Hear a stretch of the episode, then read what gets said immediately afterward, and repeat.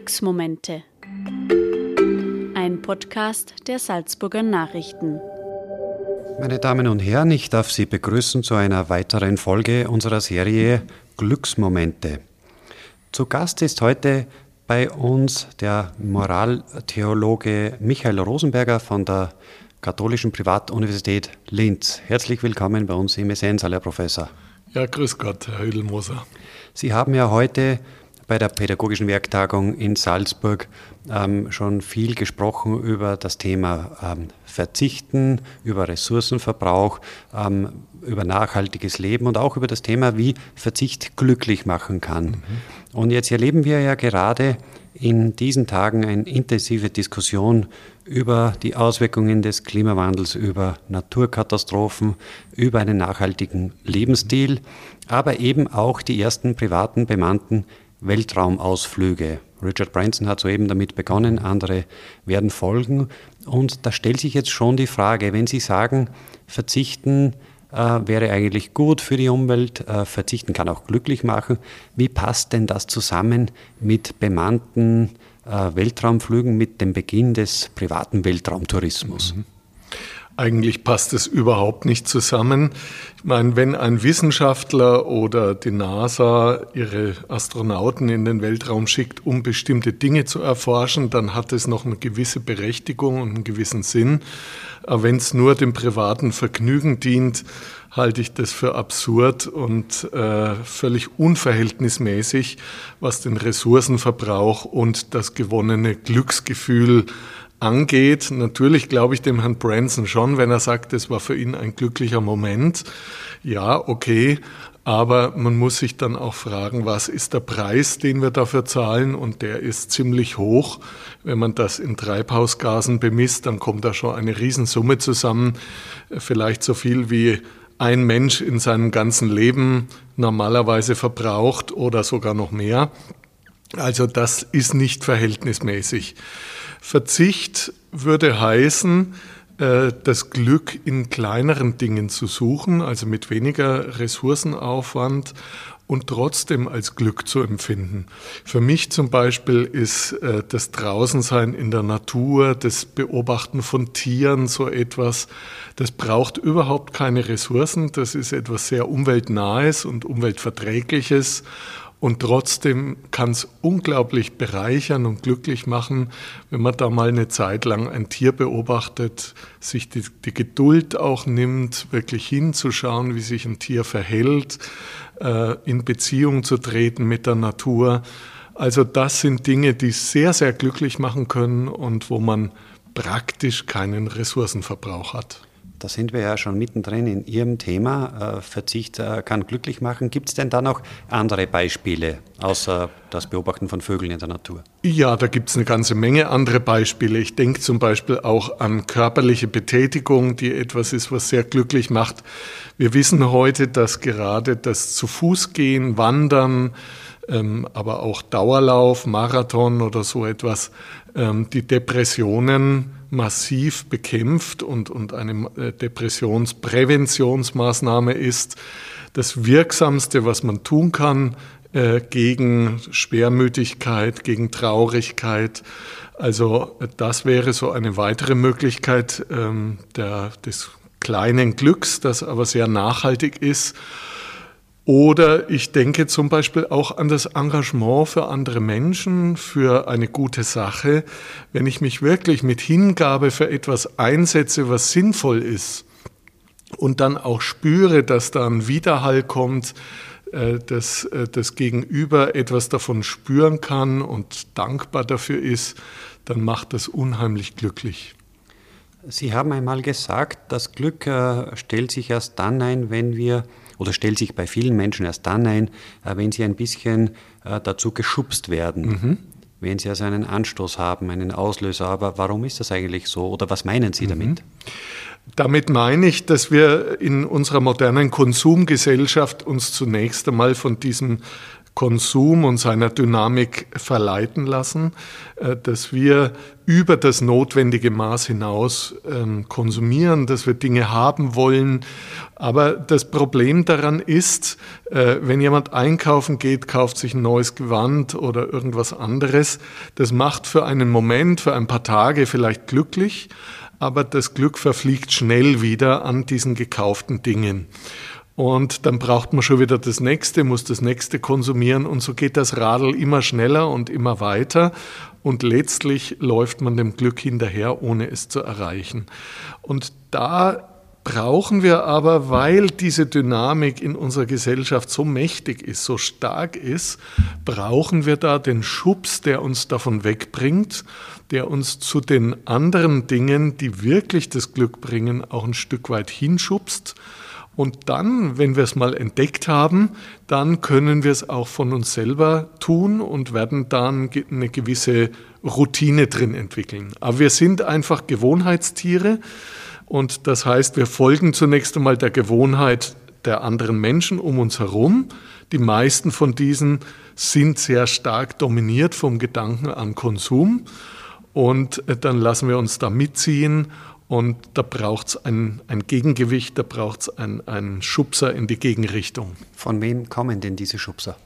Die können von Mitmenschen kommen, wenn mich jemand zum Beispiel mitnimmt und sagt, komm doch mal mit auf so eine Tierbeobachtung, komm doch mal mit auf eine Wanderung hinaus in die schöne Natur oder wenn mich jemand auch begeistert, mich für etwas einzusetzen, mich zu engagieren in einer NGO, in einem Verein oder wo auch immer, ähm, oder auch in der Familie natürlich, ähm, dann kann dieser Schubser von einem anderen Menschen kommen.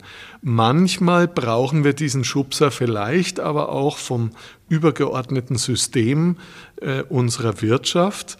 Und das würde heißen, da ist dann auch die Politik verantwortlich, solche Schubser zu geben, indem sie umweltfreundliches Verhalten begünstigt, finanziell begünstigt und umweltschädliches Verhalten finanziell, wenn Sie so wollen, bestraft oder erschwert jedenfalls. Also würde heißen, wenn ich Klimagase emittiere, dann erzeuge ich einen Schaden und dann muss ich für diesen Schaden gerade stehen. Das wäre die Idee von Ökosteuern, das wäre die Idee von CO2-Emissionszertifikaten, äh, Ideen, die momentan ja in der Politik auch diskutiert werden, die ich für sinnvoll halte, um den Menschen so einen Schubser zu geben und zu sagen, hey, geht's nicht mit weniger klimaschädlichem Verhalten viel besser als so, wie du es bisher gemacht hast. Das heißt jetzt verkürzt formuliert, ähm, man braucht sozusagen höhere Treibstoffsteuern. Äh, Benzin, Diesel müssen teurer sein, damit die Leute sozusagen aufs Auto verzichten, aufs Rad umsteigen und so die Natur kennenlernen, näher mhm. sehen, näher betrachten können, auch mehr Ruhe vielleicht finden und so auch mhm. glücklich werden. Ja, ganz genau. Also das wäre das Ziel. Und äh, die Steuern auf die Treibstoffe wäre ein wichtiges Element. Man, da müssen andere Dinge noch dazukommen, auch andere Umweltressourcen, äh, die wir stärker besteuern. Natürlich, damit das funktioniert, braucht es auch von Seiten des Staates und der Politik ein Angebot. Wenn ich die Lust am Radlfahren entdecken will, brauche ich schöne Radwege, wo ich nicht ständig auf die Autos achten muss und Angst haben muss, dass mich das nächste Auto umfährt. Also wo ich auch ein bisschen wirklich genussvoll radeln kann ohne zu viel Energie auf den Verkehr äh, richten zu müssen. Äh, wenn ich äh, zu Fuß gehen will, brauche ich schöne, ansprechende Fußwege und so weiter. Ähm, und natürlich, wenn ich vom Auto wegkommen will, brauche ich auch ein gutes öffentliches Verkehrsmittel, das mich dorthin bringt, wo ich eben nicht zu Fuß oder mit dem Radl hinkomme. Da muss die Politik dann auch ein gutes Angebot machen. Aber wir wissen aus der Schweiz etwa, wo dieses gute Angebot an öffentlichen Verkehrsmitteln und Radwegen schon lange existiert, ähm, dass trotzdem die Menschen nicht weniger Auto fahren. Die fahren zwar mehr Bahn, die fahren mehr Bus, die fahren mehr Fahrradl, aber sie fahren nicht weniger Auto. Warum? Weil das Benzin immer noch zu billig ist. Das heißt, das müsste dann trotzdem auch steigen, damit man sagt, okay, da fahre ich auch meinen Verbrauch zurück. Stichwort ähm, freiwilliger Verzicht. Ähm, über den Klimawandel wird ja im Grunde seit vielen Jahrzehnten gesprochen. Sie selbst beschäftigen sich ja, wenn ich mich recht erinnere, seit den, spätestens seit den 90er Jahren mhm. äh, mit dem Thema. Das heißt, das Problem ist seit langem bekannt. Ähm, politisch hat sich relativ wenig bis jetzt getan. Mhm das mit der Freiwilligkeit hat offenbar ja auch nicht so funktioniert. Ganz genau, weil eben bisher diese Schubser gefehlt haben seitens der Politik. Wir haben ja bisher keine wirklichen Ökosteuern und keine, keinen wirksamen CO2-Handel gehabt. Das heißt, man hat genau diese Mechanismen eigentlich noch nicht gehabt. Ich denke aber, dass etwas Zweites hinzukommt. Wir hatten bis vor wenigen Jahren meines Erachtens auch zu wenig Leidensdruck. Das heißt, man hat zwar vom Klimawandel gewusst, die Wissenschaftler haben uns erklärt, warum das so ist und wie das funktioniert. Aber wir haben es nicht erleben können. Die fatalen Folgen des Klimawandels waren für uns in Österreich doch eher wenig spürbar. Das hat sich in den letzten fünf Jahren massiv verändert, wenn wir denken an die Dürresommer, die letzten beiden Jahre, wo die Landwirtschaft massive Ernteeinbußen hatte, wenn wir denken an die Zunahme von Hochwasserereignissen, Sturmereignissen, anderen Unwetterkatastrophen und ähnlichem, dann spüren wir in den letzten Jahren doch viel schärfer, was Klimaerwärmung eigentlich bedeutet und wie bedrohlich sie für uns ist. Und das äh, ist schon ein starker Faktor auch, dass die Menschen jetzt mehr bereit sind zum Umdenken und zum Andershandeln als noch vor 10 oder 20 Jahren. Weil jetzt die Bedrohung sozusagen mitten vor der Haustür steht, mit ja. den jüngsten Unwetterkatastrophen jetzt in genau. Deutschland. So ist es. Also wir kennen das ja zum Beispiel auch von Rauchern, äh, Vielrauchern, äh, da, da kann man ihnen hundertmal sagen, dass Rauchen ungesund ist. Äh, sie rauchen weiter. Aber wenn dann der eigene Hausarzt irgendwann sagt, passen Sie mal auf, wenn Sie jetzt nicht aufhören, sind Sie in einem halben Jahr tot, dann hört der Raucher das Rauchen auf. Also wenn ihm sozusagen das Messer auf die Brust gesetzt wird, dann verändert das eine ganze Menge wir sind so als Menschen. Es ist etwas sehr Menschliches. Ich könnte mir vorstellen, dass es mir selber vielleicht, wenn ich äh, dem Rauchen anhinge, ähnlich gehen würde. Ja? Ähm, also man muss mit diesen Mechanismen irgendwo umzugehen lernen. Und Gott sei Dank ist jetzt der Zeitpunkt gekommen, wo wir das spüren, wo wir also wirklich merken, es läuft uns die Zeit davon. Und das ermöglicht der Politik auch dann solche Schubser etwas deutlicher zu setzen als in der Vergangenheit. Ich möchte noch mal kurz auf den Benzinpreis zurückkommen. Herr Professor Rosenberger, Sie sind ja Moraltheologe. Deshalb eine Frage zum Thema Gerechtigkeit beim Klimaschutz. Mhm. Wenn jetzt beispielsweise wirklich Benzin und Diesel teurer werden, äh, massiv teurer werden, wenn die Preise für Flugreise steigen, dann trifft er das wieder nur die, die ohnehin relativ wenig zum Leben haben und nicht die Reichen und Superreichen. Mhm. Ist das gerecht? Nein, äh, wenn so wäre, wäre es nicht gerecht. Es stimmt allerdings nur teilweise. Ähm, die ganz Armen trifft es in dem Sinn nicht, weil die schon bisher kein Auto haben. Das heißt, wenn der Benzinpreis steigt, äh, betrifft es nicht. Wo es betrifft, ist der Heizbedarf in der Wohnung. Das stimmt, da trifft es auch die ganz Armen in unserem Land. Da sehen ja fast alle Modelle für die Ökosteuern oder auch für diesen Emissionshandel vor, dass man hier eine Sozialabgabe ausschüttet. Das heißt, dass zum Beispiel pro Kopf der Bevölkerung ein bestimmter Betrag äh, an Energiepauschale oder wie man, wie man das immer nennen will, ähm, zurückerstattet wird im Sinne einer sozialen äh, Entlastung der Bürgerinnen und Bürger. Und davon würden ja dann tatsächlich gerade die Ärmsten am meisten profitieren. Äh, dass die ganz Reichen sich weiterhin alle Umweltsünden leisten können, das wird sich damit nicht verhindern lassen, da haben Sie schon recht.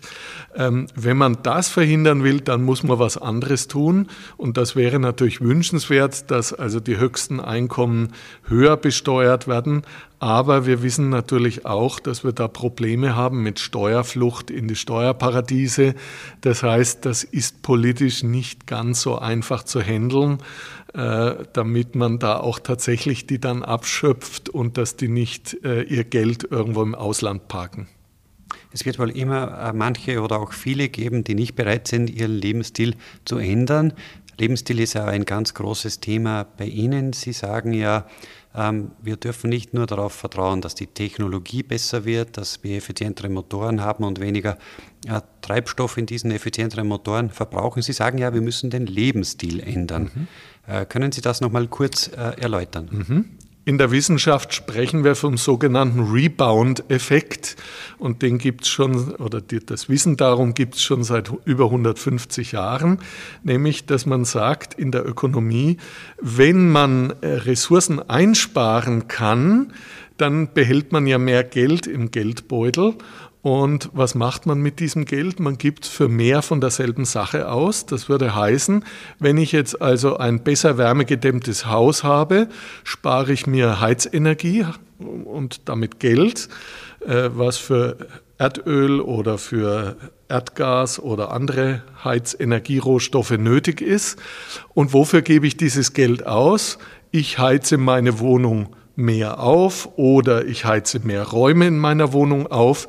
Das heißt, unterm Strich verbrauche ich genauso viel Heizenergie wie vorher. Und dasselbe im Verkehr und dasselbe in anderen Bereichen unseres Konsums auch. So, wie kann man diesen Rebound-Effekt unterbinden? Nur indem man diese Energierohstoffe verteuert und damit verhindert, dass das eingesparte Geld wieder für dieselbe Sache ausgegeben wird. Und das heißt aber dann im Endeffekt, es verändert sich der Lebensstil eines Menschen, weil er nicht einen immer größeren Anspruch an Komfort, an Bequemlichkeit, an Luxus äh, stellen kann, sondern wirklich auch mal sagen muss, okay, das Level, was ich jetzt erreicht habe, ist genug. Es geht mir gut genug und anstatt jetzt weiter noch mehr materiellen Wohlstand anzuhäufen, versuche ich zum Beispiel mehr Zeit zu haben, mehr Freizeit, wo ich Dinge tun kann, die ich wirklich ähm, schön finde, die mir Glück bereiten, die mich auch mit Freunden, mit der Familie zusammenbringen, mit der Natur. Also dass ich eher Zeitwohlstand habe als Güterreichtum. Wie haben denn Sie selbst Ihren Lebensstil zugunsten des Klimas geändert? Naja, ähm, ich bin momentan noch auf ein Auto hin und wieder angewiesen, weil ich zu Vorträgen unterwegs bin, wo ich leider am Abend oft mit dem öffentlichen Verkehrsmittel nicht zurückkomme. Aber ansonsten fahre ich praktisch alles mit dem Radl oder gehe zu Fuß. Mein Lebensstil ist auch insofern schon deutlich verändert, als ich ganz, ganz wenig Fleisch esse. Im eigenen Haushalt eigentlich überhaupt nicht. Aber wenn ich eingeladen bin zu einem Essen und es wird Fleisch serviert, dann esse ich das. Ähm, das ist ja auch ein Riesenimpact, den wir haben über den Fleischkonsum äh, auf Klima, aber auch auf Tierschutzfragen. Und ich versuche zum Beispiel in der Freizeit und im Urlaub sehr regional und sehr ähm, naturnah Urlaub zu machen und meine Freizeit zu gestalten, sodass da eigentlich wenig Ressourcenverbrauch da ist. Dazu kommt, dass ich beim Einkaufen äh, sehr bewusst darauf achte, wo kommen die Produkte her, wie werden sie ähm, produziert. Da schaue ich schon, soweit es geht. Es ist noch nicht in allen Bereichen das Angebot da, aber wo es geht, versuche ich möglichst ökologische Produkte auch zu kaufen und dann etwa, wenn es um sowas wie Kleidung geht, auch die Dinge wirklich so lange zu tragen, bis sie äh, kaputt gehen, bis sie verschlissen sind, äh, sodass man wirklich dann guten Gewissens sagen kann, das Hemd oder die Hose hat ihren Dienst getan, jetzt kann ich mich davon auch verabschieden. Das wären schon einmal, das wären schon einmal ein paar konkrete Tipps äh, für einen nachhaltigen Lebensstil. Vielen Dank, äh, Professor Rosenberger von der äh, Katholischen Privatuniversität Linz für diese Ausführungen. An dieser Stelle noch ein Hinweis in eigener Sache. Zum Thema Glück gibt es auch ein kleines Nachschlagewerk, und zwar einen Sammelband mit SN-Artikeln zum Thema erhältlich im SN-Shop. Ich darf mich an dieser Stelle verabschieden. Bis zu den nächsten Glücksmomenten. Das war ein Podcast der Salzburger Nachrichten. Redaktion Christian Resch, Thomas Hödelmoser und Peter Gneiger. Wenn Sie mehr wissen wollen, finden Sie uns im Internet www.sn.at.